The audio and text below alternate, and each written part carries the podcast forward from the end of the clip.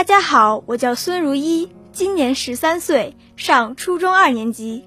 下面请听诗朗诵《我愿意是急流》，作者匈牙利裴多菲。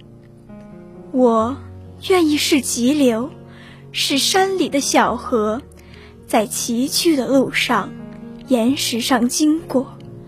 只要我的爱人是一条小鱼，在我的浪花中快乐地游来游去。我愿意是荒林，在河流的两岸，对一阵阵的狂风，勇敢的作战。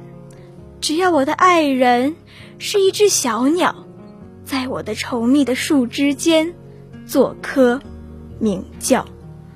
我愿意是废墟，在峻峭的山岩上，这静默的毁灭，并不使我懊丧。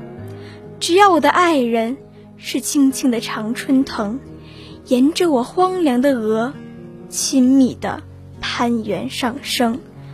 我愿意是草屋，在深深的山谷底，草屋的顶上，饱受风雨的打击。只要我的爱人是可爱的火焰，在我的炉子里，愉快的缓缓闪现。我愿意是云朵，是灰色的破旗，在广漠的空中。